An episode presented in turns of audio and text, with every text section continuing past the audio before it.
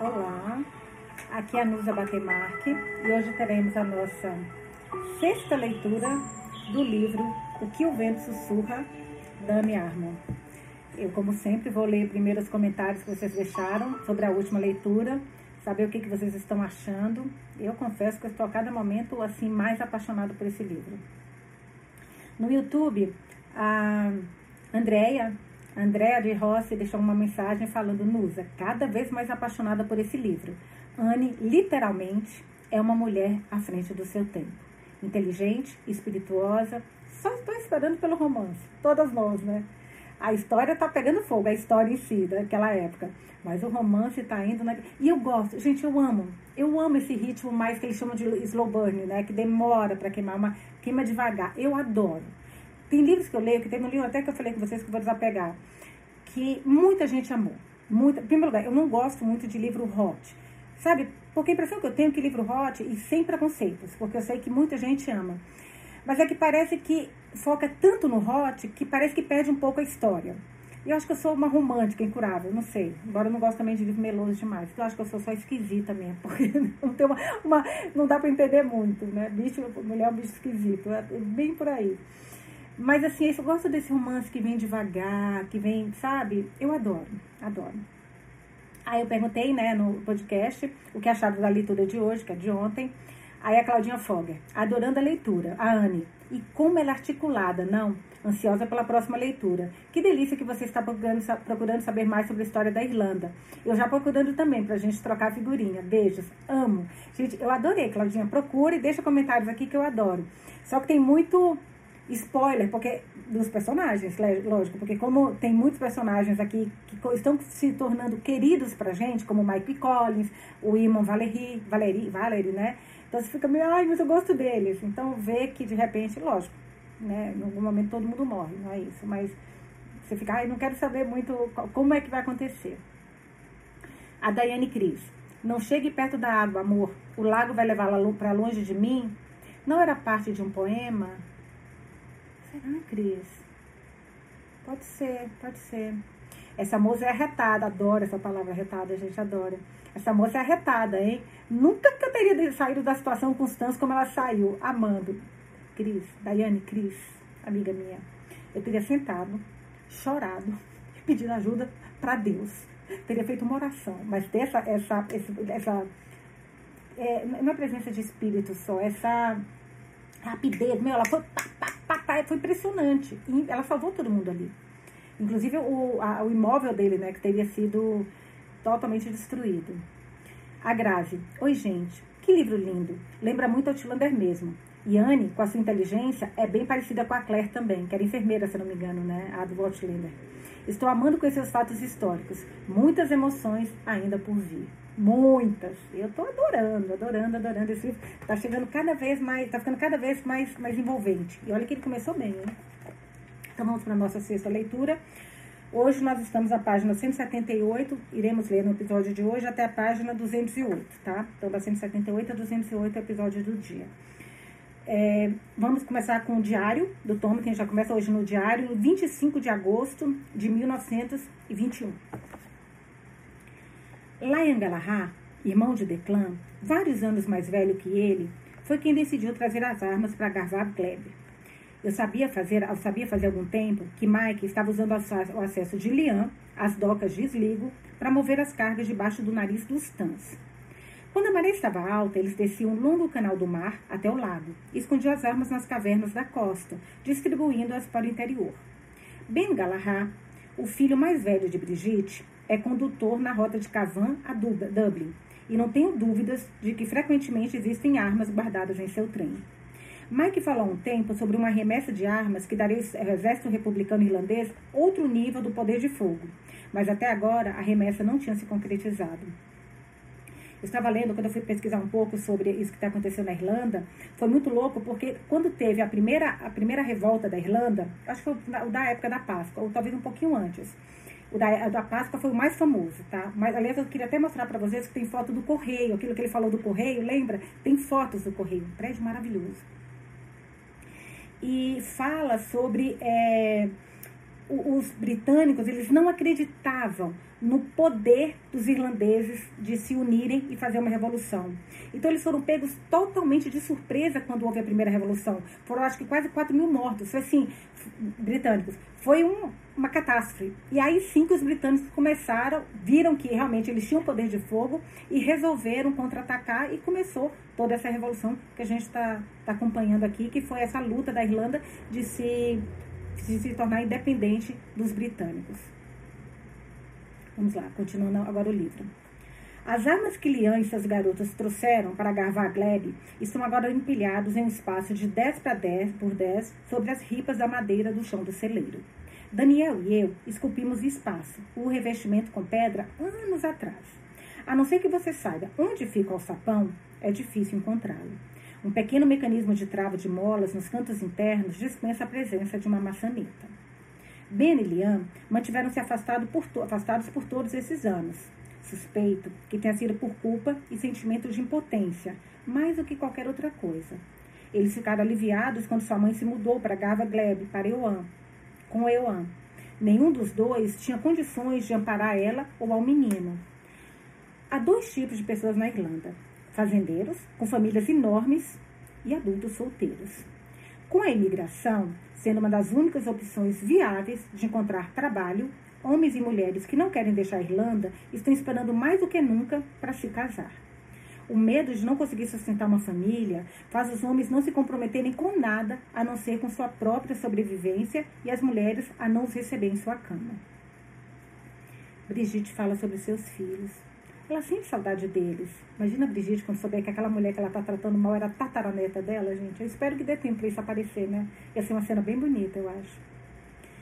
Ela escreve, a Brigitte, né, cartas implorando que venham visitá-la em Carva Gleba. Eles não vêm muito. Depois que Anne retornou, não os vi nem falar, ouvi falar de nenhum deles. Até agora. Liam visitou a mãe esta noite. Ele jantou conosco, conversou com a mãe e evitou conversar com Anne, embora seu olhar se voltasse na direção, direção dela constantemente. Ela também parecia desconfortável com ele, sentada em silêncio ao lado de Euan, com os olhos voltados para o prato. Eu me pergunto se a semelhança com Declan que a machuca ou as perguntas não respondidas que pairam na sua cabeça. No entanto, ela conquistou Daniel. Ele está convencido de que ela salvou a todos. Lian não parece estar certo disso. Quando o jantar terminou, Liam me pediu para conversar em particular e fomos ao celeiro, nossas vozes baixas e nossos olhos bem abertos enquanto examinávamos a escuridão para nos certificar de que não havia ninguém ouvindo. Vou esperar os tãs e os auxiliares suspenderem a patrulha, ele disse. Eles deveriam estar recuando, embora todos saibam que a trégua é apenas uma desculpa para se redobrarem os esforços. Nós também não estamos sentados sem fazer nada, doutor. Estamos estocando, planejando, nos preparando para crescer novamente. Em três dias, as armas serão movidas e eu vou fazer o possível para não colocá-los nessa situação novamente. Poderia ter terminado muito mal, Liam. Eu disse não para reprimi-lo, mas para lembrá-lo. Ele anuiu tristemente, os ombros curvados, as mãos enfiadas nos bolsos. Poderia, doutor. E ainda pode. Por que, Liam? Eu não confio em Anne, Thomas, nem um pouco. Ela aparece de repente e os tãs estão atrás de nós. Nós estamos contrabandeando, armas há anos. No dia que você atirou do lago, tivemos que abandonar as armas nas cavernas da costa em vez de descarregá-las nas docas de O'Brien, como sempre fizemos. Tínhamos duas dúzias de tãs esperando por nós na doca. Se não houvesse neblina, teríamos afundado. Quem contou a você que eu atirei do lago, Liam? Nossa, será que foram eles os caras que atiraram em, em Anne, gente? Porque você, ele está contando aqui que estava no lago carregando as armas, né? Olha, no dia que você atirou do lago, tivemos que abandonar as, as armas nas cavernas em vez de descarregá-las nas docas. Nossa. Vamos ver como ele vai responder. Só tomar uma água, gente, só um pouquinho. Quem contou a você que eu atirei do lago, Liam? Mantive meu tom de voz baixo, mas sinais de alerta estavam ressoando em minha cabeça. E mandou Nelly. Ele achou que eu deveria saber, por ser da família e tudo mais. Ele respondeu na defensiva. Hum, do jeito que o Daniel contou, se Anne estivesse trabalhando para os Tans, você não teria sobrevivido, eu disse. Aquela mulher não é Anne, rebateu Lian. Não sei quem é ela, mas não é a nossa Anne. Ele esfregou os olhos como se quisesse apagá-la. E quando falou de novo, o cansaço tomou lugar da obstinação. Você tem cuidado da minha mãe e do meu sobrinho. Você cuida de muita gente, Thomas. Todo mundo sabe disso. E nenhum de nós jamais será capaz de recompensá-lo. Mas você não deve nada a Anne. Você precisa se livrar, livrar dela. E quanto antes, melhor. Lian saiu sem se despedir de Brigitte. Anne levou Ewan para o quarto dele, sem dizer boa noite para mim. Transferi Rob para um leito na clínica, para que Anne não precisasse dormir na minha cama. Esse pensamento aperta meu corpo e rola pela minha mente, e solta minha mente. Da minha mesa, posso ouvi-la no quarto ao lado, contando a Ewan a lenda de Niam e Oizim e a terra da juventude. Parei de escrever para ouvir, encantado mais uma vez com sua voz e com suas histórias. E quem diz que tem pessoas que não se apaixonam por histórias, né, gente? Olha, olha o Thomas aí, se encantando cada vez mais com a nossa contadora de histórias, Anne. Não estou mais assombrado por Anne. Caraca, olha a frase. Não estou mais assombrado por Anne, e sim encantado. Lian diz que ela não é Anne. Ele está fora de si. Contudo, lá no fundo, metade de mim está convencido de que ele está certo, o que me faz tão tolo quanto ele. PS. Capítulo 14, página 183. Eu sou da Irlanda. E o poeta, o Yeats é da Irlanda, né? Eu sou da Irlanda, da terra sagrada da Irlanda. E o tempo voa, exclamou ela. Venha, por caridade, venha dançar comigo, na Irlanda. W.B. Yeats. Liam Galahad, irmão de Declan, Galahad e filho de Brigitte, foi o homem. Ah!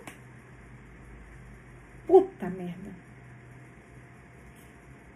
Liam Galahad, bem que, a gente, que eu falei, olha isso, gente. Irmão de Declan Galahad, o filho de Brigitte, foi o homem que atirou em mim no lago. Ele era um dos homens no barco. Agora danou-se. Agora danou-se, gente. Ele era um dos homens no barco. Aquele que ergueu o braço, apontou uma arma para mim e apertou o gatilho. E, gente, e se ela é a Anne, tem mais coisa errada aí. Como é que ele atirou na Anne? Tudo bem, tava neblina, talvez ele não tenha reconhecido. Vamos, vamos pensar assim, né? Talvez ele não tenha reconhecido. Aquele que ergueu o braço, apontou uma arma para mim e apertou o gatilho. Parte de mim acreditava que eu tinha viajado no tempo para 1921 como uma estranha maneira de me salvar de algo em 2001. Mas Lian Galahad era tão real em 1921 quando tinha sido aquele dia no lago, antes mesmo de eu saber onde estava. Remei para longe da costa em 2001, para outro mundo. E aquele mundo, naquele mundo, Lian Galahad tentou me matar.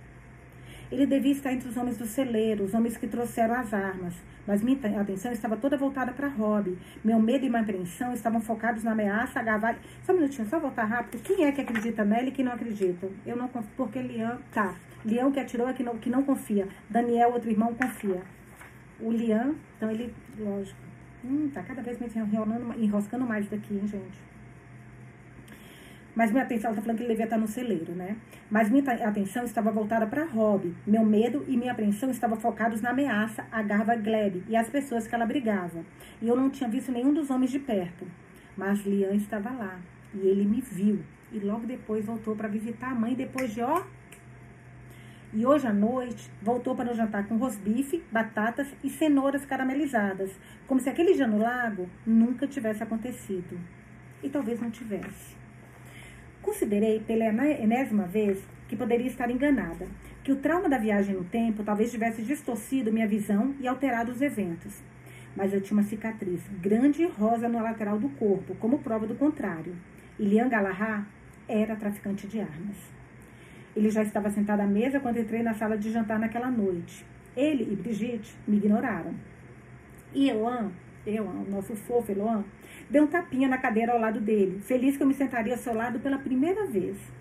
Quase caí da cadeira, enjoada e chocada. Thomas chegou em algum momento depois e foi puxado para uma conversa com Lian, deixando-me encolhida em um silêncio sepulcral. Pedi licença o mais rápido que pude, mas Euan pediu, pediu, pegou minha mão e pediu que eu lhe desse banho e contasse uma história. Brigitte concordou ansiosa, claramente querendo passar mais tempo com o filho. Agora estou no quarto de Euan, no escuro, observando dormir, com medo de ficar sozinha, com medo de me mexer. Terei que contar a Thomas. Eu achei que ela não fosse contar. Ai, que arrepio que me deu agora. Ui, Nossa Senhora Aparecida. Hum. Terei que contar a Thomas. Terei que contar que Lian tirou em mim. Mas ele vai querer saber porque eu não disse nada antes. Se eu fosse Anne Galahar, reconheceria Lian. E Lian, olha só, reconheceria Anne. E, no entanto, ele tentou matá-la, a mim, a nós. Um gemido de terror escapou dos meus lábios. É muito mistério isso, gente. Assim, o que está acontecendo aqui, né? O que está acontecendo aqui? Está estranho esse negócio. Um gemido de terror escapou dos meus lábios. E Yoan se mexeu. Pressionei a mão contra a boca para abafar minha angústia. Lian não estava com medo. Ele se sentou à mesa, à frente para mim, e conversou com sua mãe e com Thomas, comendo toda a comida do prato e repetindo. Ele se sentia seguro. Eu estava em Garvar Gleb fazia quase dois meses e não tinha feito nenhuma acusação. E se eu fizesse, nossa, a Brigitte vai odiar mais essa mulher ainda. Seria minha palavra contra a dele, e era eu quem tinha mais a explicar. Passei a noite toda na cadeira do quarto de Joan, com medo de voltar ao meu. Thomas me encontrou lá na manhã seguinte. Eu estava curvada em uma posição não natural, com o pescoço rígido e o vestido amarrotado. Ele se inclinou sobre a cadeira e tocou meu rosto. Acordei ofegante me debatendo, e ele me silenciou colocando a mão em minha boca. Sua cama estava arrumada. Eu fiquei preocupado, disse Thomas suavemente. Eu pensei. Ele se endireitou sem terminar a frase, como se ela tivesse sumido, né? O que aconteceu? Perguntei. Eu não era a única que ainda estava vestida com as roupas da noite anterior. Rob piorou. Ele precisa de um hospital. Acho que está com edema no cérebro. Hum, talvez sejam fragmentos de ossos. Não tenho equipamento nem experiência para fazer o que precisa ser feito. Vou levá-lo a Dublin. Posso ir com você? Perguntei. Eu não queria ficar novamente. Ainda não. Não Pulian Galahar ainda é espreita. Quando as armas desaparecessem, talvez eles desaparecessem também. Eu não teria mais nada a temer. Minha pergunta surpreendeu Thomas. Você quer ir comigo para Dublin? Você dirige eu faço o possível para cuidar do Rob. Ele assentiu lentamente, como se estivesse considerando. Eu quero ir também. Murmurou quem? Quem? Quem? O nosso Ion. Eu quero ir também lá, porque aquele lá é X9 e está escutando tudo, né? Como toda criança. Eu quero ir também, murmurou Euan de sua cama. Eu ajudo a cuidar de Rob. Desta vez, não, Euan, ponderou Thomas sentando-se na cama do menino e puxando para um abraço rápido. Vou sentir saudades, rapazinho. Tudo o que eu mais queria era levar você comigo para todos os lugares onde eu vou. Mas Rob está muito doente. Não vai ser um passeio de que você vai gostar. E a mamãe vai gostar? Perguntou Euan confuso. Não, ela também não vai gostar, mas eu posso precisar da ajuda dela. Mas estamos trabalhando em nosso livro, protestou Euan. Ela está escrevendo uma nova aventura para Euan Galahad? O livro de aniversário foi um grande sucesso. Eu já havia escrito outro e estava trabalhando no terceiro eu tô aqui pensando, imagina se no futuro o Euan avô chega numa livraria e tem uma escritora, clássica maravilhosa de 1920, sabe? Que famosa, chamada Anne Galahad. Como se esses livros que ela fizesse aqui, você imagina que legal, se tornasse um sucesso no futuro? Ia ser curioso isso. isso. Vamos lá, voltando para a leitura. O livro do aniversário foi um grande sucesso. Eu já havia escrito outro, estava trabalhando no terceiro. Euan havia pedido aventuras no Japão, em Nova York, em Tum... Nossa Senhora, nunca ouvi falar desse, lugar, gente. Tombuktu. Tombuktu. Você está deixando espaço para ilustrações? Thomas perguntou. Na parte de baixo. Mas você nunca vai nos alcançar, doutor? Disse ela triste. Eu vou, prometo. E você pode tentar fazer algumas ilustrações também, sugeriu Thomas. Seus desenhos sempre me fazem sorrir. Eu bocejou e assentiu. Rejeitado e ainda com sono, ele rolou na cama e Thomas puxou os cobertores até seus ombros. Beijei a bochecha de Joan, sussurrei minha devoção e saímos do quarto. Precisamos partir o mais rápido possível. Vou pedir para Daniel me ajudar a colocar Rob no carro. Você consegue ficar pronto em 15 minutos? perguntou Thomas. Assenti ansiosamente e caminhei pelo corredor, fazendo uma lista mensal. Anne? Sim. Leve também um vestido bonito. Aquele vermelho. Há uma mala no armário embaixo das escadas. Fiz que sim com a cabeça, sem questioná-lo, e corri para o meu quarto. A viagem entre Drummondham e Dublin levou muito mais tempo do que em 2001. Estradas de terra, velocidades mais baixas e um paciente no banco traseiro. Tudo contribuiu para um percurso estressante. Contudo, o trânsito era mínimo e não era eu quem estava atrás do volante, desviando dos carros que viam na direção contrária e rezando por salvação, como havia feito uma vida antes. Paramos para abastecer e tive que descer do carro, porque o tanque de gasolina, para minha surpresa, ficava embaixo do banco da frente. Thomas notou minha surpresa e franziu a testa, perguntando: Onde mais seria? Chegamos a Dublin, três horas e meia depois, você dá fora até sem querer, né? Muita, muita coisa mínima que você não presta atenção e que é tão diferente. Chegamos a Dublin três horas e meia depois que saímos de Drumhead. Eu devia estar preparado para as roupas e os carros, as ruas e os sons, mas não estava. Thomas observou com alívio a ausência do posto de controle, o sinal mais evidente da trégua. Eu só conseguia sentir e olhar tentando absorver tudo. Eram nove horas de uma manhã de sexta-feira e Dublin estava encardida, arruinada e completamente irreconhecível até nos aproximarmos do centro. Deixa eu me ajeitar aqui. As fotos antigas que eu havia estudado eram agora cenários movimentados. As fotos em preto e branco estavam cheias de vida e cor. A Sackville Ville seria nomeada O'Connell Street, eu me lembrava disso. E o pilar do Nelson ainda não havia sido explodido. O correio era uma casca queimada, e meus olhos se agarraram aos seus restos mortais. Pelo que me lembrava das, dos mapas de Dublin de 1916, um dos quais ainda estava pendurado na parede do meu escritório, Achei que não estávamos na rota mais curta para o Hospital Mother. Suspeitei que Thomas quisesse avaliar minha reação à zona de guerra. Se meu espanto o confundiu, ele guardou isso consigo. Passamos por uma fileira de casas germinadas elegantes e Thomas apontou na direção delas. Vendi a velha casa em Montreal e comprei outra, três casas abaixo, sem lembranças ruins lá. Assenti, grata, por não ser esperado que eu me lembrasse de uma casa que era familiar a Anne. Paramos em frente ao Mater. As colunas altas e a entrada imponente não eram muito diferentes das fotos do Correio Geral, antes da revolta da Páscoa. Que, aliás, gente, que prédio lindo! Será que eu tenho aqui? Não, acho que eu não tenho aqui. Eu vou mostrar depois para vocês na próxima. Que prédio lindo esse correio. Que pena que foi destruído. É, voltando para a leitura. Fiquei com o Rob no carro, estacionado na entrada da frente, enquanto Thomas correu para dentro para buscar uma maca e ajuda. Ele voltou em poucos minutos, com uma freira e um hábito branco, acompanhada por dois homens e uma maca. Thomas deu uma breve explicação sobre o estado de Rob e pediu por um cirurgião específico, e a freira sentiu, dizendo que eles fariam o melhor possível. Ele, ela parecia conhecê-lo, referindo-se a ele como Dr. Smith. Estalou a língua e deu instruções aos auxiliares. Estacionamos o carro e eu passei o resto do dia andando pelos corredores esperando notícias. Enfermeiras com longos aventais brancos e chapéus delicados caminhavam pelos corredores, empurrando pacientes com cadeiras antigas e camas com rodinhas. E ainda que a medicina tivesse evoluído dramaticamente 80 anos, a atmosfera de hospital em funcionamento não tinha mudado. Havia a mesma sensação de competência frenética, de tristeza com camadas de alívio e, acima de tudo, o cheiro forte.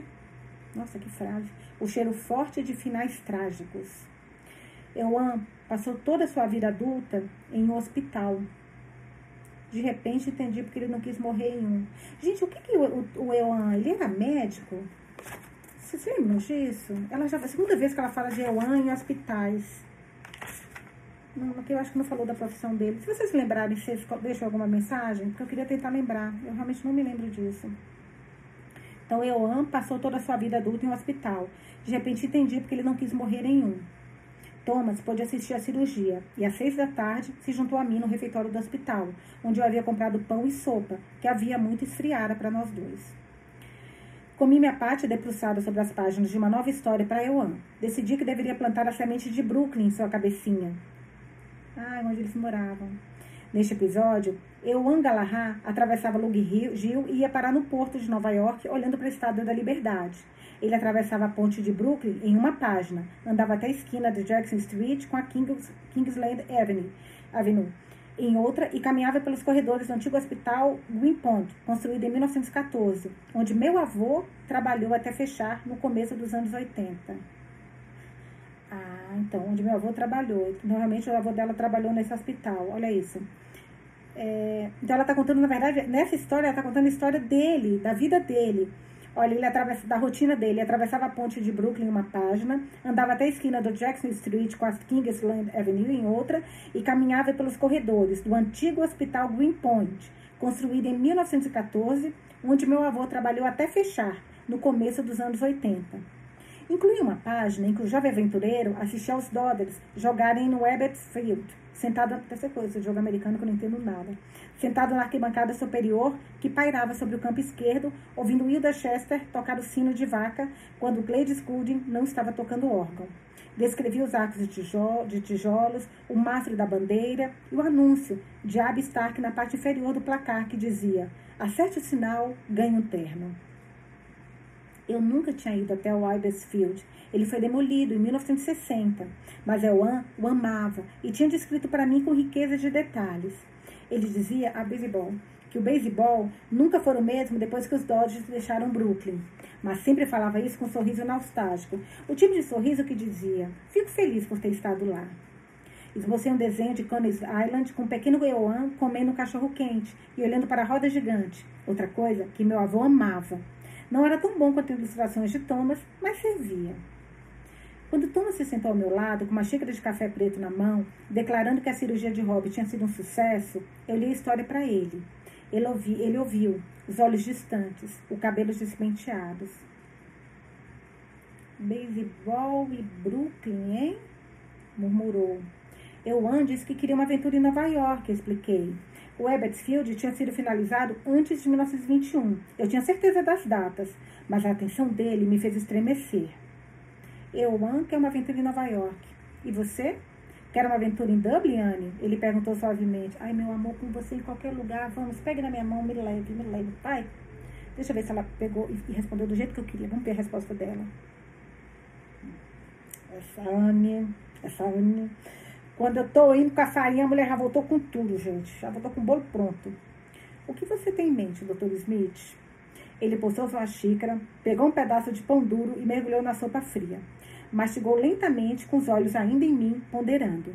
Quando engoliu, tomou mais um gole de café e suspirou, como se tivesse tomado uma decisão. Tem alguém que eu quero que conheça. Eita, tá com cheio de pegadinha. E a Ana não vai, não vai saber quem é. Vamos lá. Beatriz Barnes, a bonita, a bonita vendedora da loja de departamentos Lions, havia escolhido um, vermelho, um vestido vermelho justo, com decote canoa, mangas curtas e a cintura levemente baixa. Ele balançava ao redor das minhas pernas e me fazia sentir como se devesse invadir Charleston como uma melindrosa, o que eu não iria fazer. Mas eu não podia criticar seu gosto e seu olhar. O vestido me serviu perfeitamente, e a cor fez minha pele vibrar e meus olhos brilharem. Ela incluiu também um batom vermelho e um par de luvas de seda que envolviam meus antebraços até o cotovelo, deixando apenas a parte de cima dos braços descoberta. Eu as calcei e tirei imediatamente. Agosto, mesmo na Irlanda, era quente demais para usar luvas de seda compridas, qualquer que fosse a moda. Reparti o cabelo para o lado, prendiam em um nó frouxo na altura do pescoço e soltei alguns cachos na direção da clavícula. Pó, tinta para os cílios e ruge vermelhos nos lábios faziam parecer que eu tinha me arrumado, e me afastei do espelho esperando agradá-lo. Thomas bateu a porta e eu gritei para ele entrar. Ele entrou, recém-barbeado e com o cabelo penteado para trás em ondas. Estava vestindo um terno de três peças preto, gravata sobre uma camisa branca imaculada e um casaco longo e preto sobre o braço. Lá fora está úmido. Você vai querer um casaco por cima do vestido, sugeriu ele, indo em direção ao armário onde tinha pendurado minhas coisas. O cômodo era bem decorado, em tons ricos e móveis escuros. Nada ostentoso, mas nada barato. Toda a casa era mobiliada da mesma maneira atemporal e despretensiosa, acolhedora, mas ligeiramente distante, como um mordomo cortês, como o próprio Thomas. Não há toque de recolher. Dublin está celebrando a, a trégua, ele disse, com os olhos pousados em meu rosto, e tive que alterar mentalmente minha descrição. Ele nem sempre era distante. E eu sorri, acolhendo o calor do seu olhar. E nós, estamos celebrando? Perguntei. Suponho que sim. Você se importa de andar? Não é longe. De jeito nenhum. Ele me acompanhou até a porta, me ajudou com o casaco e ofereceu seu braço. Mas em vez de pegá-lo, enrosquei meus dedos no dele. Ele respirou fundo e seus olhos brilharam suavemente, fazendo minha pulsação acelerar e meu coração estremecer. Tá rolando, tá rolando. Eita coisa. Tô adorando. Saímos para a noite e descemos a rua de mãos dadas, nossos passos ecoando em um ritmo marcado. A névoa pairava baixa, fazendo as postes de luz parecerem velas atrás de um tecido, como manchas mornas. Thomas não caminhava devagar, mas a passos largos. Seu longo casaco preto fazendo-se misturar estranhamente com a névoa, apenas mais uma sombra que se fundia dentro e fora. As meias, presas às minhas pernas pelas alças de espartilho e com as quais eu não estava acostumada, eram uma fina proteção contra a umidade, mas achei gostosa a sensação do ar contra a minha pele. Eu não tinha levado meu chapéu, pois não queria que meu cabelo ficasse achatado. Mas Thomas usava seu cap, o estilo que parecia lhe favorecer, o tipo que eu usava, havia usado sua vida inteira. O Euan, ele total se espelha no Thomas, né? Por isso que eu tô pensando que talvez ele tenha sido médico mesmo. Porque o Thomas é meio que quase que o pai dele, já que o pai morreu cedo, né? Então, favoreceu o tipo que eu havia usado sua vida inteira. Ficava acima dos seus olhos azuis profundos, um cap alegre infantil, tão diferente do homem. Notei que muitos homens usavam chapéu coco, um chapéu de estilo mais refinado, mas Thomas raramente usava um. Era como se ele gostasse da declaração que o cap parecia dar. Sou apenas um cara comum, não há nada para ver aqui. Estamos indo ao Hotel Gresham. Um amigo meu se casou hoje. Já que estamos na cidade, achei que deveríamos comparecer à celebração. Perdemos a cerimônia em St. Patrick, mas a festa está apenas começando. Esse amigo é a pessoa que você gostaria que eu conhecesse? Não, ele disse e sua mão apertou a minha. Dermot Murphy é um cara e tanto, mas esta noite ele só terá olhos para Chine. Você deve se lembrar da Chine. Hum, eu tinha certeza que eu não me lembrava de Chine. Engoli o nervosismo. Hum, que vai ser uma situação agora. Saímos da Parnell e entramos no O'Connell, e o Gresham apareceu com vista para a rua. Era o ponto principal do centro da cidade, vívido e bem iluminado. Seus ocupantes se derramando na noite nevoada, apenas para voltar e recomeçar de novo. Fomos recebidos com uma realeza, nossos casacos apanhados com a rápida eficiência e conduzidos por um conjunto de escadas largas em um salão privado. Luzes biscantes e batidas de música nos atraíam para a vasta extensão onde uma banda tocava e pessoas dançavam em um chão cercado por pequenas mesas, cheia de homens e mulheres com seus trajes de casamento. Um enorme bar, rodeado por banquinhos e lâmpadas suspensas, ficava logo depois da pista de dança e Thomas fez uma pausa para examinar o salão, com a mão na parte inferior das minhas costas. Tome! Alguém gritou e algumas vozes se juntaram, criando um refrão que vinha do canto esquerdo superior. Ele olhou para mim e fez uma careta, e eu abaixei a cabeça tentando não sorrir. Ele tirou a mão de mim e endireitou novamente os ombros, endireitou os ombros. Ele sempre me chama de Tommy, e aí todos acham que pode me chamar assim. Não parece um Tommy para você? Um flash disparou de, de repente nos cegando, e Thomas e eu estremecemos recuando. Ah, será que foi essa foto? Olha, gente, olha. Ele olhou para mim e fez uma careta. E eu abaixei a cabeça tentando não sorrir. Ele tirou a mão de mim e. Peraí, e endireitou os ombros. E aí ele fala isso, ele sempre me chama de Tommy, e um flash de, disparou de repente no cegando. Lembra aquela foto que ela achou da, da, da Anne, que para ela era a bisavó dela, com Thomas? Ela olhando para baixo e ele olhando para ela. Será que foi esse momento? E Thomas e eu estremecemos recuando quando o flash disparou, né? Fizemos uma pausa no lugar certo e o foto, fotógrafo, posicionando na frente da entrada para capturar os convidados quando chegassem, colocou a cabeça para fora de uma câmera que mais parecia um acordeão com um olho e deu um sorriso. Vocês vão gostar de como essa ficou, pessoal. Não é sempre que eu tiro uma foto tão natural. Que ela falou, lembra que era tão natural que ela até estranhou ser tirada daquela época. Segundos depois, fomos cercados por vários homens dando tapinhas nas costas de Thomas e cumprimentando com gritos de boas-vindas por sua aparição surpresa. Achei que você tivesse voltado para casa, doutor. Era o alegre refrão, até que os homens foram embora e outra pessoa entrou na batalha. Apresente-nos a senhora, Tommy, disse o homem, e eu encontrei os olhos especulativos de Michael Collins. Ele estava com as mãos enfiadas nos bolsos e se equilibrava nos calcanhares, enquanto sua cabeça se inclinava para o lado. Ele era jovem. Eu conhecia sua história, a história, os detalhes básicos de sua vida e de sua morte. Mas sua juventude me chocou do mesmo jeito. Estendi a mão, fazendo o possível para não tremer e gritar como uma fã em um show de rock, mas o significado do momento, o peso do passado e a importância daquele homem fizeram meu coração disparar e meus olhos brilharem. Sou Anne Galahad. É uma honra conhecê-lo, Sr. Collins. Anne Galahad? Puta que pariu, ele disse cada sílaba deliberada. Então assobiou longo e lentamente. Mike repreendeu Thomas. Mike Collins pareceu um pouco envergonhado e meneou a cabeça pedindo desculpas por sua linguagem, mas continuou a me estudar, segurando minha mão. O que você acha do nosso Tommy, Anne Galahad? Comecei a responder, mas ele apertou minha mão e balançou ligeiramente a cabeça, me avisando. Se você mentir para mim, eu vou saber. Mike, Thomas advertiu novamente. Eu adoro esse Michael, gente. Quieto, Thomas, murmurou ele com um olhar fixo no meu. Você o ama? Respirei fundo, sem conseguir ver os olhos, o olhar dos olhos escuros de um homem que não viveria para ver, ver seus votos de casamento, que não veria seu aniversário de 32 anos, que nunca saberia quão verdadeiramente extraordinário ele era. Caraca. Caraca. Ele é fácil de amar. Respondi suavemente, cada palavra me ancorando em um tempo e um lugar que não eram os meus. Collins gritou e me ergueu nos braços como se eu tivesse acabado de torná-lo o homem mais feliz do mundo. Ouviu isso, Tommy? Ela ama você. Se ela tivesse dito não, eu lutaria com você por ela. Vamos tirar essa foto. Ele ordenou, apontando para o fotógrafo sorridente. Precisamos registrar a ocasião. Tommy tem uma garota. Eu não conseguia olhar para Thomas. Não conseguia respirar. Mas Michael Collins estava no comando. E ele nos envolveu em torno de si, passou um braço por cima do meu ombro, sorrindo para a câmera, como se tivesse acabado de derrotar os britânicos. Eu estou pensando aqui, como é que ela reconheceu o Mike? E o Mike não sabia quem ela era né? Porque ele perguntou quem é essa garota. E como é que ela então sabia quem ele, ele era se não tinha fotos na época? Né? Uma pergunta, mais um mistério. É, e eu estava inundada pela sensação de que já tinha visto e feito tudo antes. Quando o flash disparou, compreendi. Lembrei-me da foto que tinha visto Anne em um grupo ao lado de Michael Collins, Collins da foto de Thomas e Anne, a sugestão de intimidade na linha dos seus corpos e no ângulo dos seus olhares. Aquelas não eram fotos da minha bisavó. Eram fotos minhas.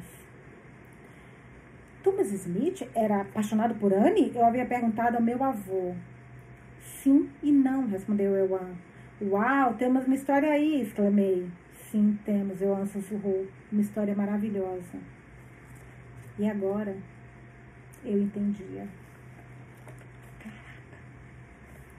Vamos então agora para o diário, página 193. 26 de agosto de 1921. Nunca vou me esquecer desse dia. Anne foi dormir e eu continuo sentado, olhando para o fogo como se ele tivesse outras respostas diferentes e melhores. Anne me contou tudo e ainda assim não sei nada? Oi? Como assim? Pera, só um pouquinho, gente. Deixa eu ver em que, em que época a gente está aqui. Calma. O dia, outro diário foi de quando? Só um pouquinho. Como assim me contou tudo?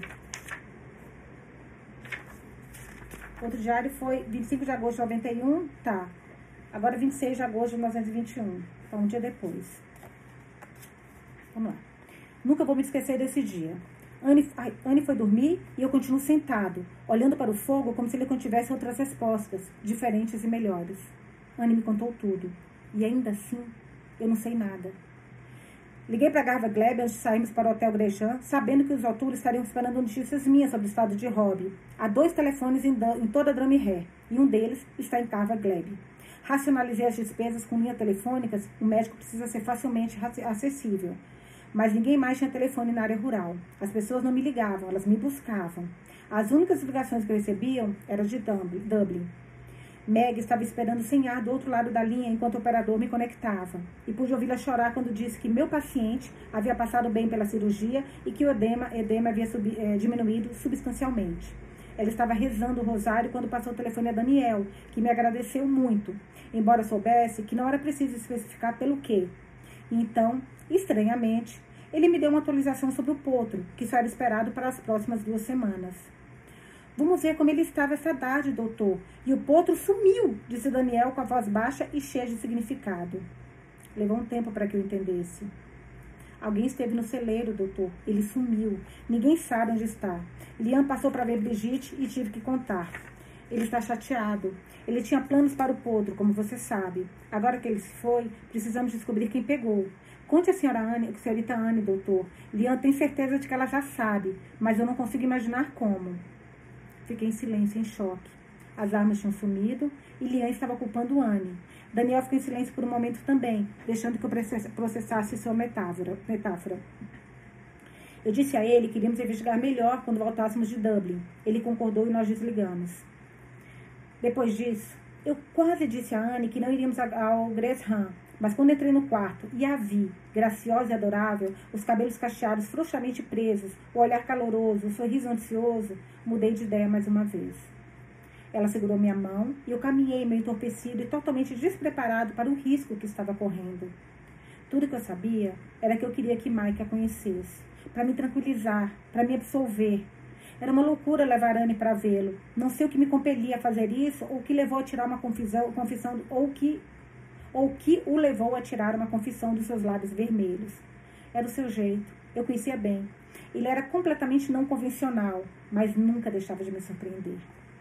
Ele perguntou o que ela achava de mim, se me amava, e com uma pequena hesitação, o tipo que vem quando se admitem coisas pessoais publicamente, ela disse que sim.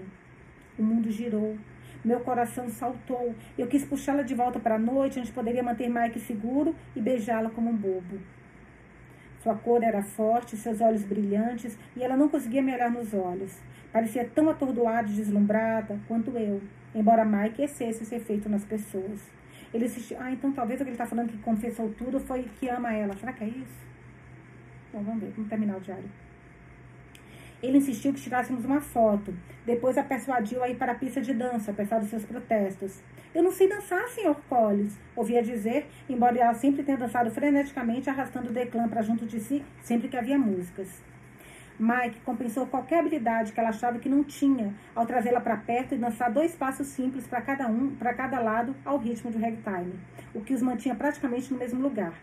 E ele conversava com ela, com os olhos fixos nos dela, como se quisesse conhecer todos os seus segredos. Eu entendi esse desejo.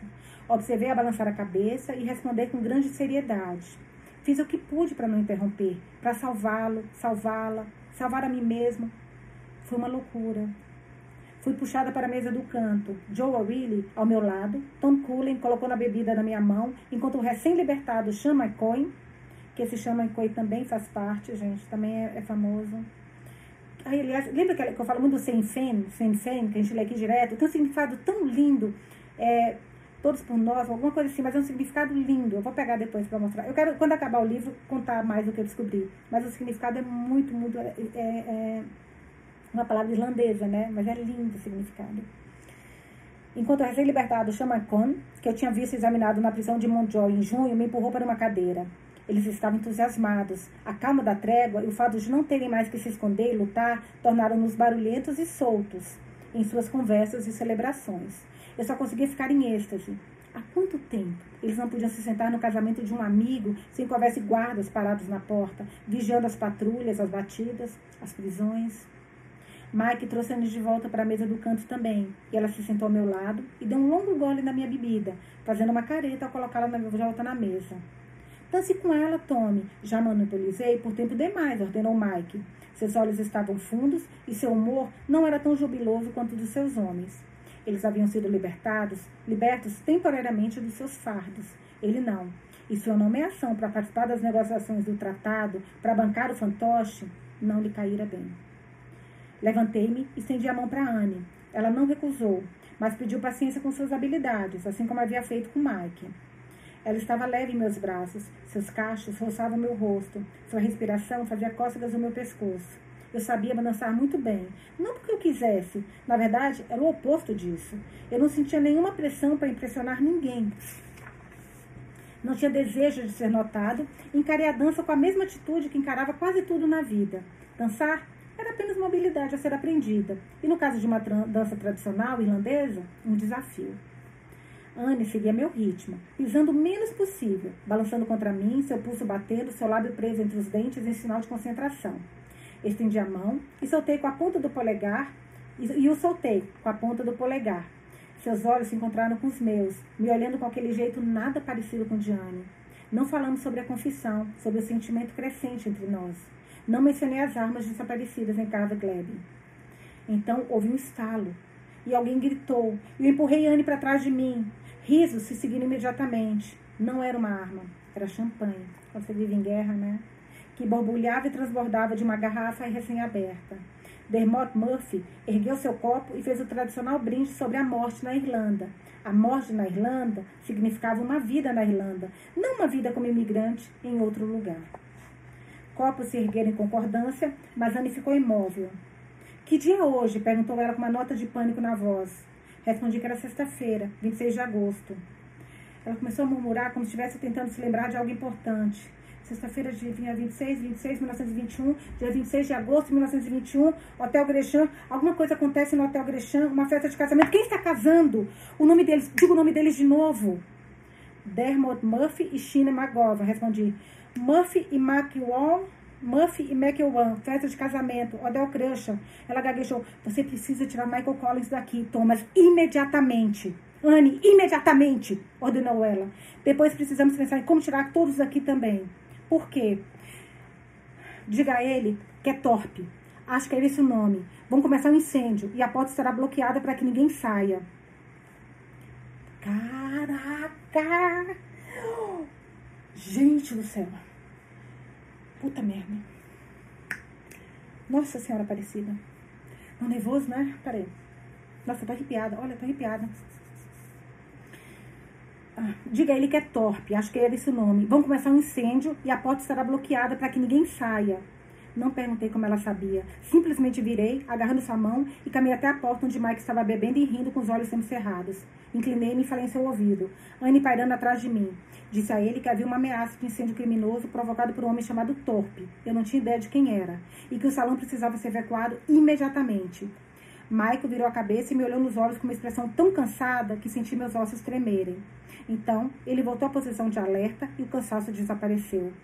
Meninos, preciso de um homem em cada saída. Agora, podemos ter alguns incendiários no local. A mesa ficou limpa logo em seguida. Acho que vou ler essa parte devagar, porque eu fiquei tão nervosa que eu li rápido para vocês. Eu fico nervosa, eu leio muito rápido. Eu vou só ler, só que agora eu vou ler mais devagar para vocês, tá? Peraí, só um pouquinho. Fiquei muito nervosa. É, Copos se ergueram em concordância, mas Anne ficou imóvel. Que dia é hoje? Perguntou ela com uma nota de pânico na voz. Respondi que era sexta-feira, 26 de agosto.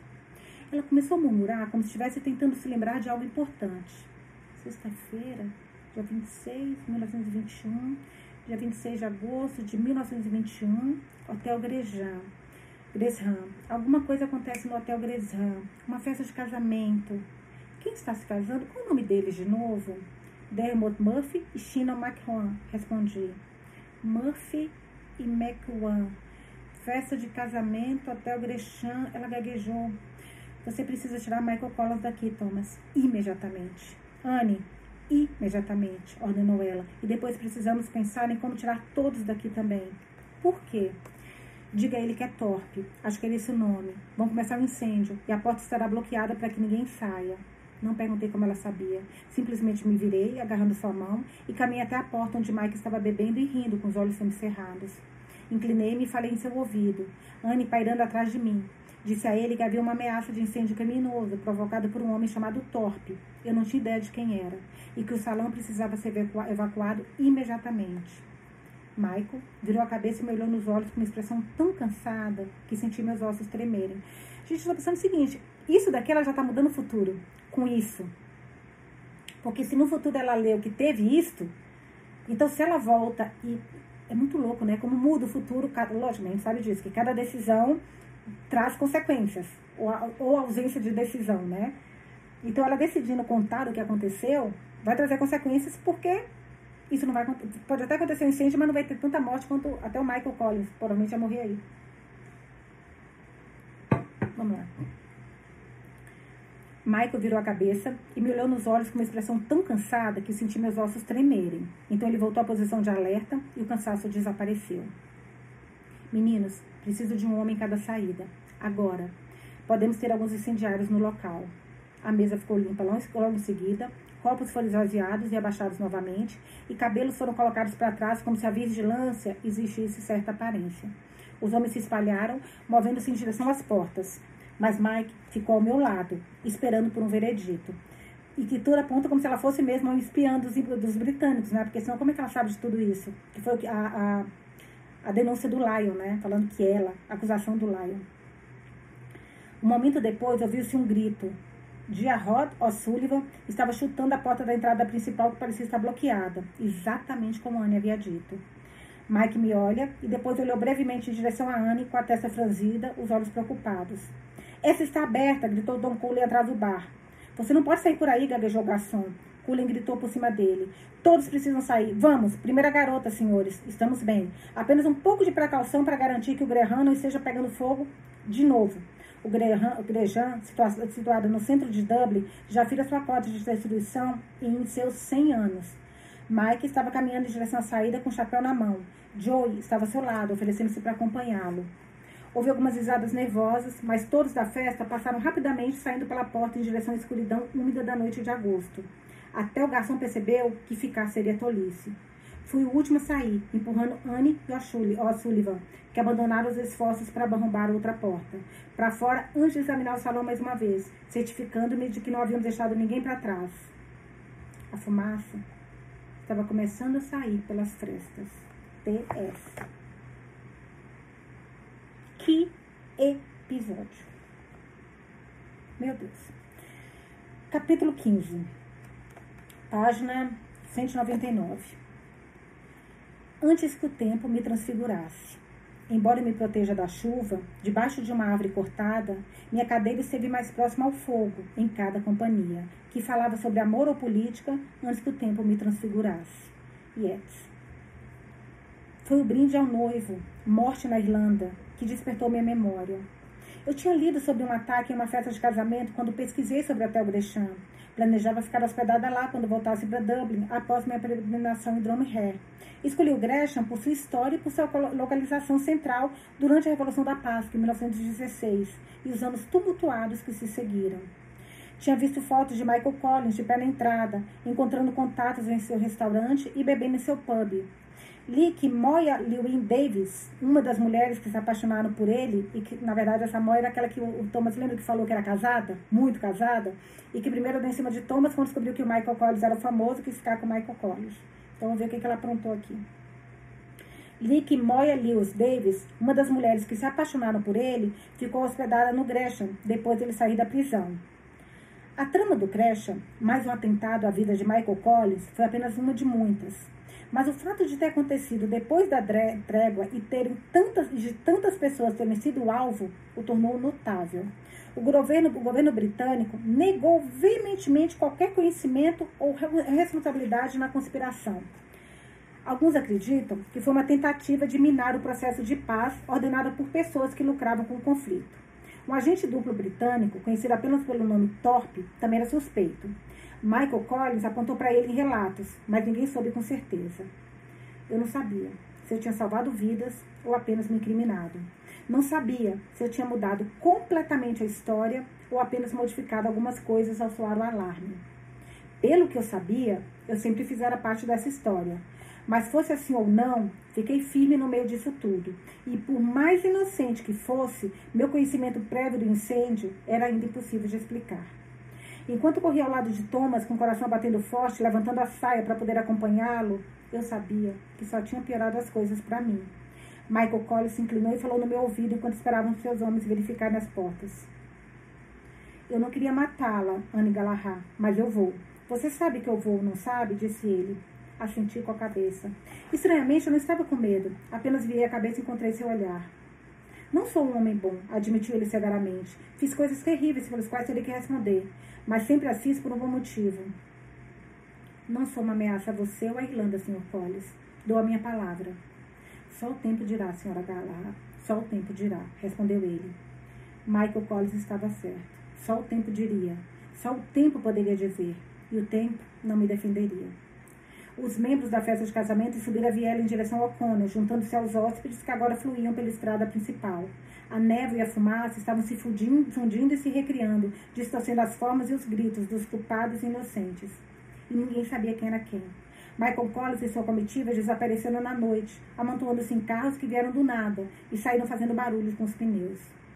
O som dos caminhões de bombeiro e da equipe de emergência se aproximavam de duas direções, e Thomas começou a se movimentar entre as pessoas, criando uma triagem do outro lado da rua, verificando se algum hóspede tinha inalado fumaça, mandando aqueles que pareciam entrar estado para a ambulância de St. John, que havia entrado em cena, e, libertado, e liberando outros para garantir mais vagas.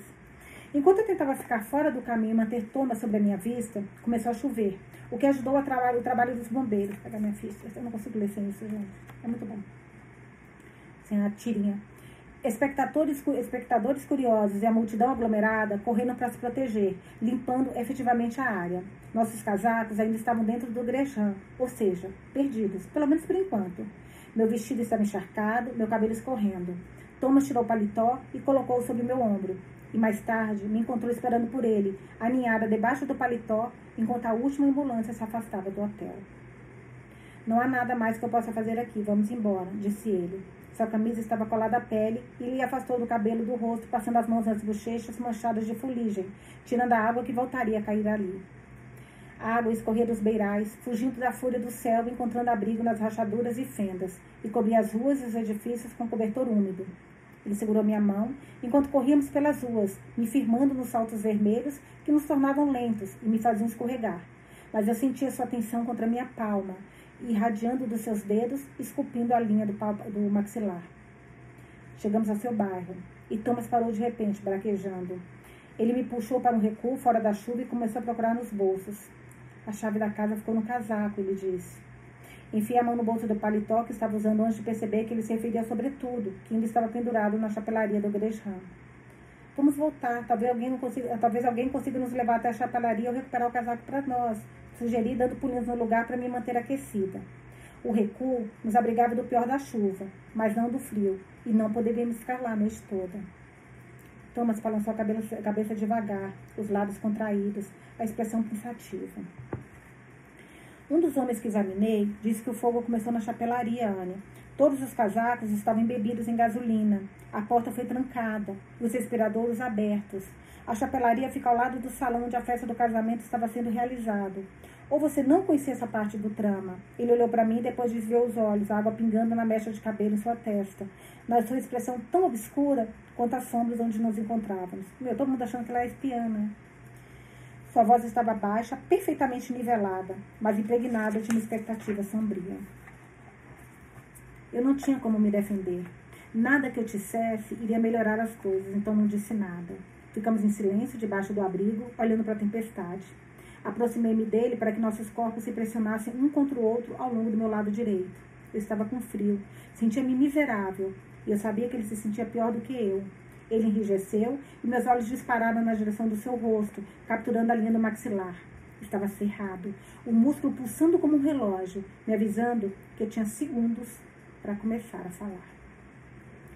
Mas não comecei. Virei a cabeça com um suspiro, olhei para o dilúvio, me perguntando se a neblina poderia me levar de volta para casa, como a neblina do lago que tinha me trazido até ali. Falei com Daniel no início da noite. Thomas continuou seu tom frágil. Ele disse que as armas desapareceram, Anne. Liam acha que você pode saber sobre algo, algo sobre isso também. Na verdade, ele está convencido de que você não é Anne Galahad. Por quê? Perguntei sem fôlego, pega desprevenida. Por que eu saberia alguma coisa sobre as armas de Liam? Arrei-me aquela falsa acusação. Porque você sabe de coisas que não deveria saber, retrucou Thomas. Meu Deus, mulher, eu não sei mais o que pensar. Não tive nada a ver com as armas e seu desaparecimento. Não tive nada a ver com incêndio no Gresham ou com qualquer outra coisa, eu disse, tentando manter a compostura. Saí do recuo, comecei a andar novamente em direção à sua casa na praça. Estávamos quase lá e eu não sabia mais o que fazer. Anne! gritou Thomas e pude ouvir sua frustração desesperada. Sua desconfiança era a coisa mais difícil de suportar. Eu entendia, até mesmo simpatizava com isso, mas era corrosivo e exaustivo e estava perigosamente perto de desmoronar. Eu não queria machucar Thomas, não queria mentir para ele, mas eu não sabia como lhe dizer a verdade. Naquele momento, tudo que eu queria era fugir e fechar os olhos dessa história impossível, fechar o livro dessa história impossível. Eu quero ir para casa. Espere a chuva diminuir, disse Thomas, vou dar um jeito. Não tinha percebido que falei isso em voz alta, mas não diminuiu o passo. Não posso viver assim, falei sem ter, intenção, ter intenção mais uma vez. Assim como? Zombou Thomas incrédulo, seus passos encontrando os meus. Assim! Lamentei, deixando a chuva disfarçar as lágrimas que começaram a escorrer em meu rosto. Fingindo ser alguém que não sou, sendo punida por coisas que não consigo explicar e culpada por coisas sobre as quais nada sei. Thomas agarrou meu braço, mas eu me soltei, tropeçando e afastando. Não queria que ele me tocasse, eu não queria amá-lo, não queria precisar dele, eu queria ir para casa. Eu não sou a Anne Galahá que você pensa que eu sou, insisti. Não sou ela. Então quem você é, hein? Hein? Não faça jogos, Anne, disse ele, movendo seu redor, me impedindo. Você me pergunta coisas que deveria saber. Nunca fala de Declan, nunca fala de Irlanda. Não costumava falar?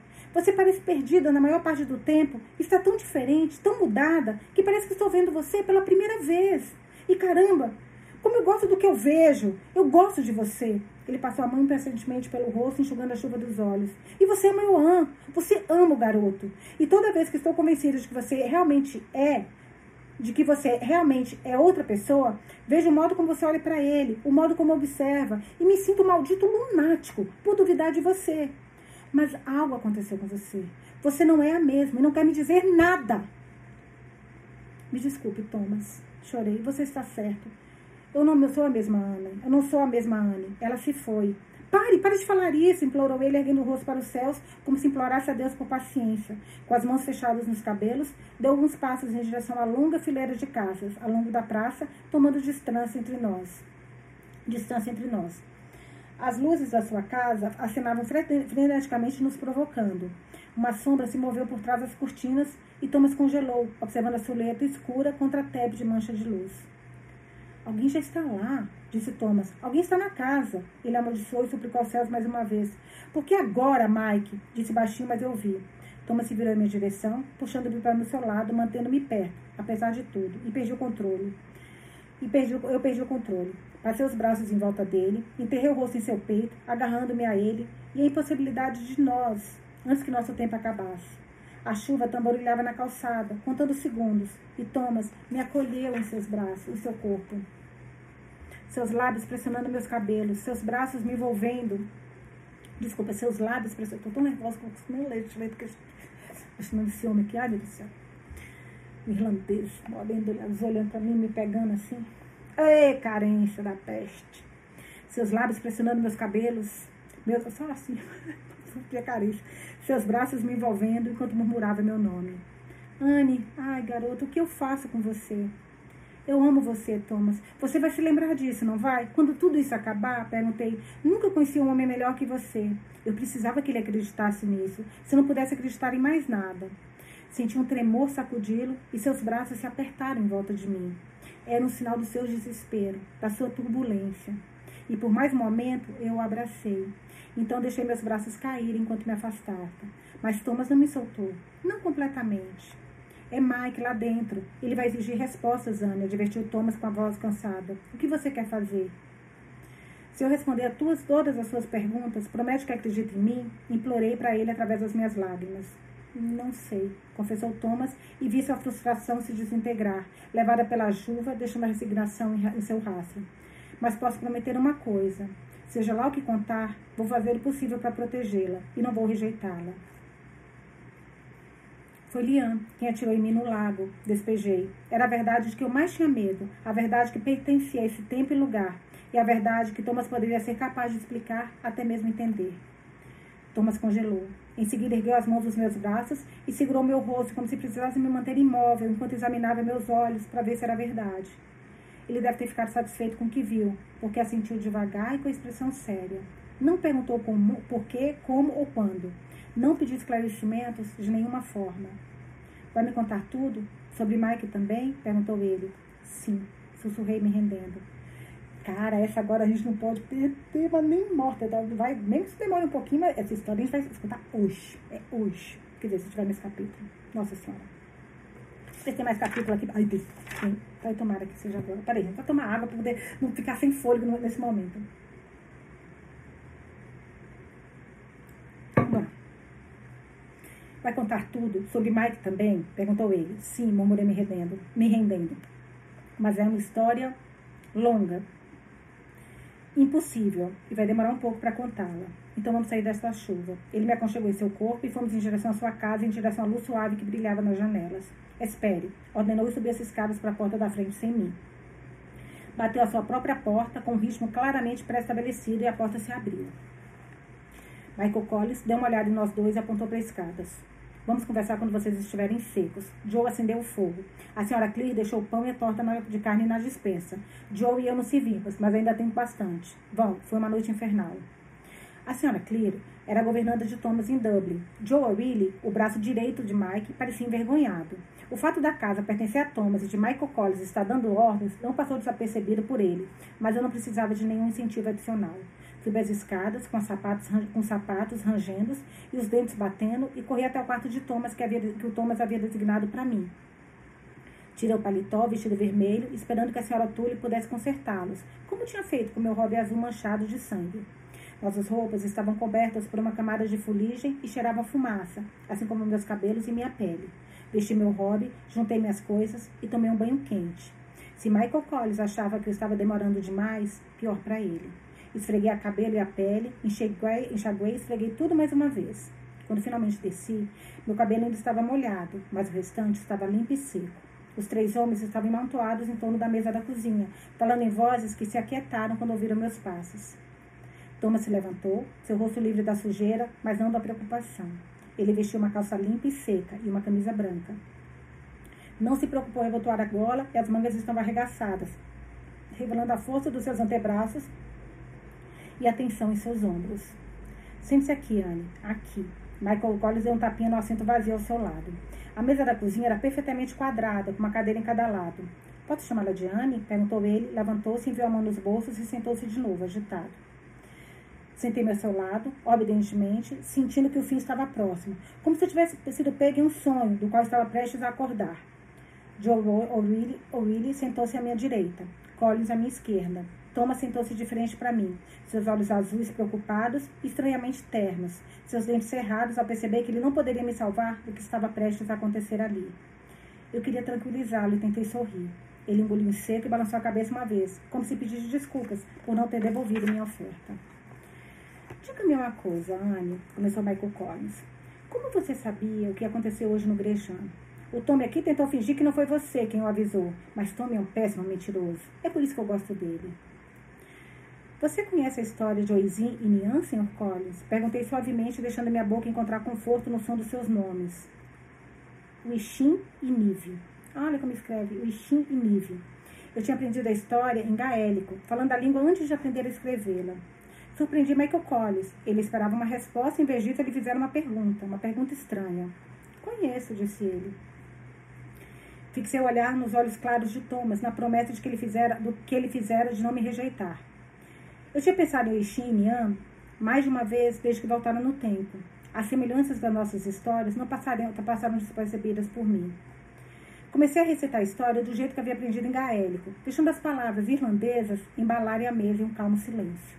Contei a eles que Niam, princesa de Tik, na Nok, na terra da juventude, encontrou Ishin, filho do grande Fion, nas margens do lago Loglen, não muito diferente da forma como Thomas havia me encontrado.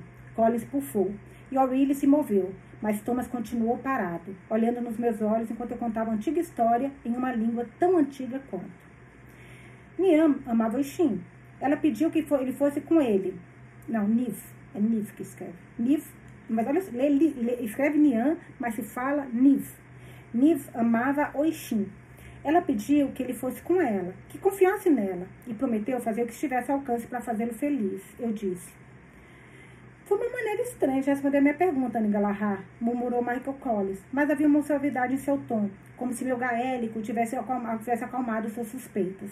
Certamente, uma pessoa que falava a língua dos irlandeses jamais poderia trabalhar para a coroa. Ele não me impediu quando eu continuei a contar a história. O Ishin acreditou em Niv, em Nish, em Niv, quando ela descreveu seu reino, um lugar que existia separado do seu próprio mundo. E ele seguiu com ela, deixando sua terra para trás. O Ishin e Niv foram muito, foram, muito felizes, foram muito felizes por muitos anos. Mas o Ishin sentia saudades da sua família e dos seus amigos, sentia saudades dos campos verdes e do lago. Ele implorou a Nian que o, de, que o deixasse voltar, mesmo que somente para uma visita.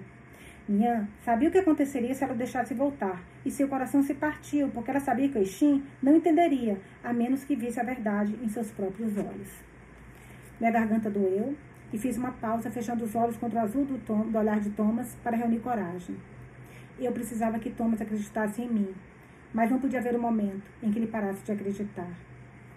Nian disse ao Shin que ele poderia ir, mas que deveria ficar montado em Musclau, seu cavalo, e que não poderia deixar seus pés tocarem o solo irlandês. E ela implorou que ele, ele voltasse para ela, prosseguir. Pobre Shin, pobre Nif, sussurrou Joe Reed, sabendo que viria depois. Shin viajou por vários dias, até voltar à terra do pai, Mas tudo estava mudado. Sua família se fora, sua casa também. A gente adora esse tipo de contos, lendas. As pessoas tinham mudado. Os castelos e os grandes guerreiros do passado haviam partido. Eu disse, eu disse. O Ixim desmontou de Montichal, tão chocado que esqueceu daquilo que Niva havia implorado para que ele se lembrasse. Quando seus pés tocaram o chão, ele se transformou em um homem muito velho. O tempo em Ti, na Nog, era muito diferente do tempo em Er. Mostal correu dele, deixando para trás. O Ixim nunca mais voltou para Nis ou para a terra da juventude. Em vez disso, ele contou sua história para quem quisesse ouvir, para que as pessoas conhecessem sua própria história e soubessem que descendia de gigantes e guerreiros. Sempre me perguntei por que ele não podia voltar. Por que Nif nunca foi buscá-lo? Por causa da sua idade? Talvez a bela princesa não quisesse um homem velho, ponderou Collis, cruzando a mão atrás da cabeça sério. Kadaha, Gaha, Ahagá, Ain, murmurou Thomas em gaélico, e olhei em seus olhos novamente com o estômago tremendo, a palma das mãos úmidas. Ele queria saber o que realmente eu estava querendo dizer. Assim como Ishin, há coisas que você não vai entender a menos que as vivencie você mesmo, advertiu. Joe esfregou a testa, mostrando cansaço. Podemos falar inglês? Meu irlandês não é tão bom quanto o seu, Anne. Uma história que eu já conheço é uma coisa, uma conversa é outra, e eu quero, uma conversa é outra, e eu quero entender. Quando Michael era criança, seu pai previu que ele faria grandes coisas pela Irlanda. Seu tio previu algo muito similar.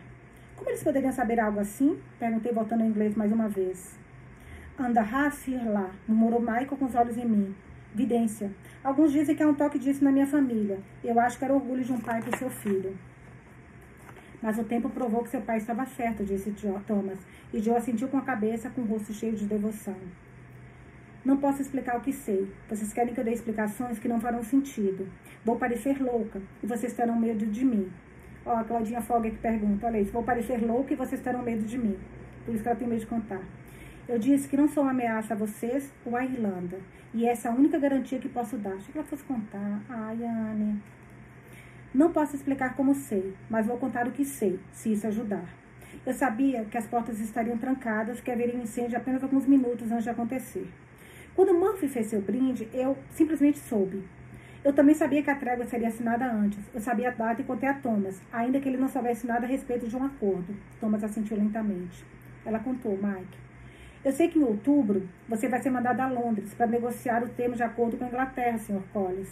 O Sr. de Valéria vai ficar. E quando você retornar com o acordo assinado, o povo da Irlanda vai apoiá-lo esmagadoramente. Mas de Valera e alguns membros do Dale, aqueles que lhe são leais, que são leais, não vão. Em pouco tempo, a Irlanda não lutará mais, não lutará mais contra a Inglaterra. Nós vamos lutar um contra o outro. Michael Collins, caraca, gente.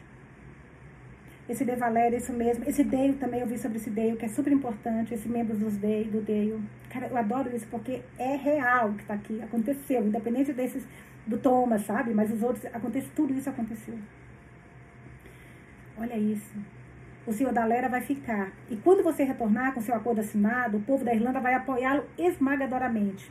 Mas De Valera e alguns membros do Deio, aqueles que lhe são leais, não vão. Em pouco tempo, a Irlanda não lutará mais contra a Inglaterra. Nós vamos lutar um contra o outro. Michael Collins, com os olhos cheios de lágrimas, pressionou o punho contra os lábios. Levantou-se devagar, enterrando a mão nos cabelos. Uma angústia a que era terrível assistir. Então, com uma emoção violenta, pegou o pires e as xícaras e o atirou contra, contra a parede. Thomas me entregou outros, que tiveram o mesmo destino. O prato, que continha uma única fatia de torna de carne, foi feito em, foi em seguida, fazendo chover pedaços de batata e massa de torta pela cozinha. Eu não conseguia levantar os olhos de sua cadeira vazia enquanto ele tratava de dar fim a tudo que pudesse espatifar. O tremor na barriga migrou para minhas pernas e por baixo da mesa meus joelhos tremiam incontrolavelmente. Quando ele se sentou novamente, sua emoção estava contida e seus olhos duros. O que mais você pode me contar? Perguntou ele. Cara, tinha que acabar agora, mas tem. Eu posso ler para você só a parte do. Tem mais um diário aqui, são só quatro páginas, gente. São porque eu estou muito curiosa para ver o que vai acontecer. Porque, ó, 26 de agosto de 1921, continuação. Continuação daquele que a gente leu, gente. Então, a gente tem que continuar. Fazer o quê? Tá? Vou continuar. Qualquer coisa, vocês apertam página e termina amanhã. Mas eu vou continuar, porque eu estou muito ansiosa. 26 de agosto de 1921, continuação daquele último que ele falou com a gente. Se eu não tivesse visto, se não tivesse ouvido, não acreditaria. Anne entrou na cova do leão e acalmou a fera sem nada, além de uma história contada em um irlandês perfeito e um poço de conhecimento que deveria tê-la condenado, não salvado. A Irlanda abandonou há muito suas raízes pagãs, mas minha Anne tem sangue druida. Dru, druida, adoro essa palavra, druida. Estou convencido disso. Está em seus olhos suaves, em seu, sua voz ronronante, na magia que ela tece com as palavras. Ela não é uma condessa, ela é uma bruxa. Mas não há maldade nela, nenhuma má intenção. Talvez tenha sido isso no fim que conquistou Mike. Ele fez uma dezena de perguntas. Ela respondeu sem hesitação quando podia e com uma calma negação quando alegava que não podia. Eu observei, pasmo, chocado, orgulhoso. Mike queria, não queria saber de onde ela estivera ou como fora parar no lago. Essas eram perguntas minhas. Ela queria saber se a Irlanda iria sobreviver, se Lloyd George sustentaria o fim do tratado, se o partido seria derrotado e se os britânicos realmente deixariam o solo irlandês de uma vez por todas. Contudo, quando Mike perguntou se seus dias estavam contados, ela hesitou. O tempo não esquecerá, Sr. Collins, nem a Irlanda, ela respondeu. É tudo que eu posso dizer. Acho que ele não acreditou nela, mas também não a pressionou, e eu fiquei muito grato por isso. Quando Mike e Joe e eu finalmente, quando Mike e Joe finalmente saíram de fininho pelos fundos e entraram em um carro que os esperava, ela respirou aliviada, deitando a cabeça na mesa da cozinha e agarrando-se às beiradas.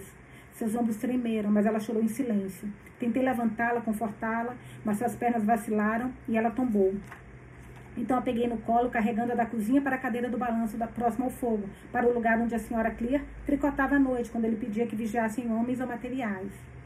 Anne se enrolou em mim, me deixando abraçá-la. Prendi a respiração, com medo de assustá-la, de que ela fugisse, ou que a assustasse e fugisse. Ela se sentou em cima das pernas e virou o rosto até que ela descansasse meu ombro. Senti suas lágrimas e sua respiração quente através da minha camisa, fazendo com que desejasse abraçá-la com mais força, trazê-la para mais perto, ficar mais perto dela. Minha exalação forte agitou seu cabelo, a respiração que eu estava segurando, e eu apertei meus, seus, meus braços e afundei meus calcanhares. Nossos pesos juntos intensificaram o som da cadeira de balanço contra o piso da madeira, ecoando a batida do meu coração, me lembrando de que eu estava vivo, mente e corpo, e ela também. Minha mão seguiu o ritmo da cadeira ao acariciar as costas dela, enquanto balançávamos para frente e para trás. Não falamos, mas havia uma conversa acontecendo entre nós. A janela mais próxima ao fogo sacudiu de repente, fazendo ofegar e erguer sua cabeça sutilmente. Shhh, eu acalmei, é só o vento. Que história ele está querendo contar? Murmurou ela, com a voz áspera de emoção. O vento conhece todas as histórias. Me diga você, Anne, sussurrei, me diga você. Eu tive um professor que me dizia que a ficção é o futuro. Não ficção é o passado. Um pode ser moldada e criada, a outra não, diz ela. Às vezes é a mesma coisa, tudo depende de quem está contando a história, eu disse. E de repente eu não me importava mais. Não me importava onde ela estivesse ou quais segredos guardava. Só queria que ela ficasse. Meu nome é Anne Galahad. Não nasci na Irlanda. Nossa! Meu nome é Anne Galahad. Não nasci na Irlanda, mas Irlanda sempre esteve dentro de mim. Começou ela como se estivesse recitando mais um poema, contando outra história. Nossos olhos se agarraram ao fogo, seu corpo se agarrou ao meu, e eu deixei suas palavras me levarem mais uma vez. Era a lenda de Oixim Niv, no qual o tempo não era plano e linear, mas disposto em camadas intercortado, um círculo que. Um círculo. Círculo, desculpa. É que eu vou lendo, às vezes é uma palavra errada, desculpa, gente. Um círculo que traçou seu caminho repetidas vezes, geração para geração, compartilhando o mesmo espaço, se não a mesma esfera. Puta que pariu! Eu nasci nos Estados Unidos em 1970, filha de Declan Galahad, batizada em homenagem ao avô paterno, e Hannah Keith, uma garota de Cork que foi passar um verão em Nova York e nunca mais voltou para casa. Ou talvez ela tenha voltado. Talvez a Irlanda tenha chamado de volta quando o vento e a água levaram embora, sussurrou ela. Eu mal me lembro deles. Eu só tinha seis anos, como eu agora. Em 1970? Perguntei, mas ela não respondeu. Simplesmente continuou, sem pressa, a cadência e o fluxo de sua voz acalmando minhas perguntas, mesmo com a minha cabeça se rebelando contra meu coração. Nós trocamos de lugar, eu e eu, disse ela inexplicavelmente. Quem é o pai e quem é o filho? Ele ficou em silêncio por um instante, contemplativo, e eu continuei balançando, parada em um lugar, enquanto meus pensamentos iam em todas as direções. Meu avô faleceu recentemente. Ele foi criado em Dromhere, mas saiu de lá muito jovem, nunca mais voltou. Não sei porquê, mas eu estou começando a acreditar que ele fez isso por mim, que ele conhecia essa história, a história que estamos vivendo agora, antes mesmo de eu nascer. Qual era o nome do seu avô? Pensa que é o diário do Thomas, hein, gente? Então quem faz as perguntas é o Thomas. Qual era o nome do seu avô? Perguntei, com pavor tomando conta da minha boca. Euan.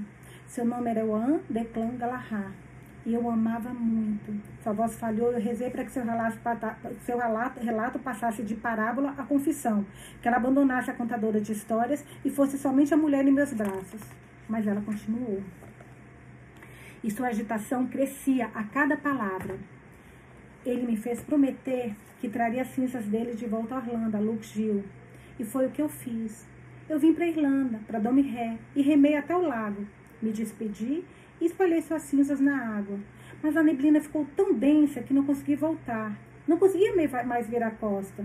Ficou tudo branco, como se eu tivesse morrido e não soubesse. Um barco apareceu do nada, com três homens a bordo. Gritei para eles, chamando sua atenção e pedindo ajuda. A próxima coisa que eu vi foi um deles atirando em mim e eu caindo na água. Anne, implorei, eu precisava que ela parasse. Não queria ouvir mais nada. Por favor. Shhh. Pedi, enterrei o rosto em seus cabelos, abafando meu gemido. Eu podia sentir seu coração batendo forte contra o meu. A maciez dos seus seios não conseguiu mascarar seu terror. Ela acreditava no que estava me contando, em cada palavra, por mais impossível que fosse. Então você veio, Thomas. Você me encontrou, me chamou pelo nome. Eu achei que estivesse salva, que tudo estivesse acabado. Mas era só o começo. Agora estou aqui, em 1921. E não sei como voltar para casa, chorou ela. Eu só conseguia acariciar seus cabelos e balançar para frente e para trás, desesperado para esquecer tudo que ela havia acabado de falar. Ela não desmentiu, nem zombou do que tinha falado, mas sua atenção diminuiu lentamente à medida que éramos embalados pelo movimento da cadeira, perdido em nossos próprios pensamentos. Eu atravessei o lago e não posso voltar, não é? murmurou ela. Estava claro o que queria dizer. Palavras ditas não voltavam atrás. Parei de acreditar em fadas há muito tempo, Anne. Minha voz estava dura, como um sino de morte ecoando no silêncio. Ela ainda estava enrolada no meu colo, mas se ergueu do meu peito para que pudesse olhar nos meus olhos. Os fios ondulantes dos seus cabelos criando uma suave confusão em torno do seu lindo rosto. Eu queria afundar as mãos naquele cabelo, puxar sua boca para a minha e beijá-la, afastando assim a loucura e a miséria, a dúvida e a desilusão. Eu não espero que você acredite em fadas, Thomas. Não? Minha voz foi mais áspera do que eu pretendia. Mas eu tinha que me afastar dela, dela antes de ignorar o uivo, meu, o uivo em meu coração e o aviso em minhas veias. Eu não podia beijá-la. Não agora, não depois de tudo que fora dito. Levantei-me e a coloquei gentilmente em pé. Ela me encarava com os olhos firmes, o verde transformando-se em dourado à luz do fogo. Não, respondeu ela suavemente. Mas você pode tentar acreditar em mim? Toquei seu rosto, incapaz de mentir, mas sem querer feri-la. No entanto, meu silêncio era resposta suficiente. Ela se virou e subiu as escadas, dando-me um suave boa noite. E agora estou sentado aqui, olhando para o fogo, escrevendo tudo nesse diário. Anne confessou tudo. E eu ainda não sei de nada. Deus. Caraca, gente, a gente leu até a página 213, porque eu acabei lendo um pouquinho mais o que falar desse episódio de leitura do O que o Vento Sussurra de hoje? Foi impressionante. Ela confessou, sou coragem nela, mas ela confessou para ele, ele não está acreditando nela. Eu achei que fosse dar ruim com o Mike, falei, cara, vai dar tudo errado aqui, o Mike não vai perdoar nunca. Mas ela conseguiu, ela é muito inteligente. Agora eu tô ansiosa, muito ansiosa pelo que vem por aí. Amanhã eu volto para mais uma leitura e deixem, por favor, o que vocês acharam. Mesmo você que passe um dia ou dois, deixem, mesmo que vocês estejam atrasados, porque eu sempre volto para ver e eu adoro, tá bom? Beijos e até a próxima.